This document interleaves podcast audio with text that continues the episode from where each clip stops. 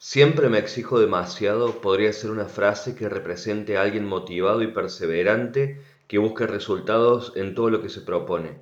Sin embargo, también podría significar que detrás de eso hay un hábito de autoexigencia que no es sana, que no tiene límites y que puede dañar la salud física y emocional de esa persona.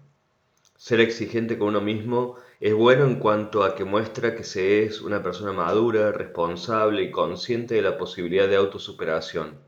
El problema surge cuando la exigencia tensa la cuerda y se va al extremo causándonos daños a nosotros mismos. La sociedad de hoy en día justamente es uno de los detonantes de que nos volvamos autoexigentes y siempre nos esforcemos demasiado. Los estándares de productividad y las exigencias sociales justamente aplauden a quienes dan más del 100% de sí mismos, aunque no siempre valga la pena, aunque no haya una recompensa que corresponda al esfuerzo e incluso cuando ese sobreesfuerzo nos ponga en riesgo. Ser autoexigentes de forma desmedida puede ser el reflejo de un conflicto emocional como es el caso del perfeccionismo. Esto plantea una necesidad de valoración y reconocimiento que quizás no se tuvo en otros momentos de la vida por parte de nuestras personas de cuidado y es por ello que se busca alcanzar grandes metas y que otros los reconozcan o admiren.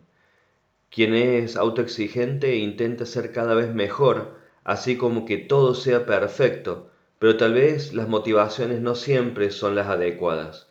Quizás busca sentirse superior o tiene miedo a estar por debajo de los demás. Se exige a sí mismo más de lo que puede, ya que quiere que todo lo que haga sea válido y suficiente para los demás. Para eso tiene estándares de calidad altos que le requieren justamente un sobreesfuerzo.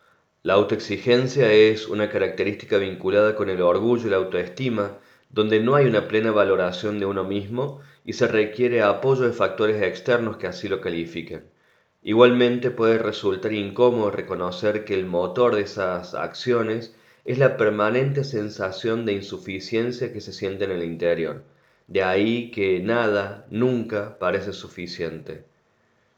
Para alcanzar la perfección deseada se desarrolla una autoexigencia que no es sana, que desata a un juez interior que juzga y critica todas las decisiones y acciones que se alejan del ideal de perfección. Las personas que se autoexigen buscando la perfección suelen ser inflexibles, de pensamientos rígidos, críticas consigo mismas, disciplinarias e incansables en la consecución de metas personales, lo que parecería muy admirable. No obstante, también puede padecer frustración, ansiedad y sufrimiento, ya que como todos sabemos, la perfección no existe y solo se puede aspirar a ella.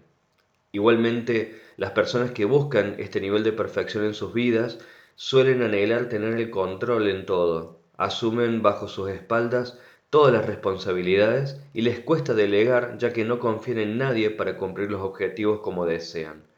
Esto puede acarrear consecuencias ya que comenzarán a trabajar de manera individual, a segregar a los demás, a ser demasiado críticos con los otros y quizás dañen sus relaciones personales y los demás serán incapaces de soportar su grado de exigencia. Estos son ejemplos de señales que la autoexigencia se convirtió en algo negativo.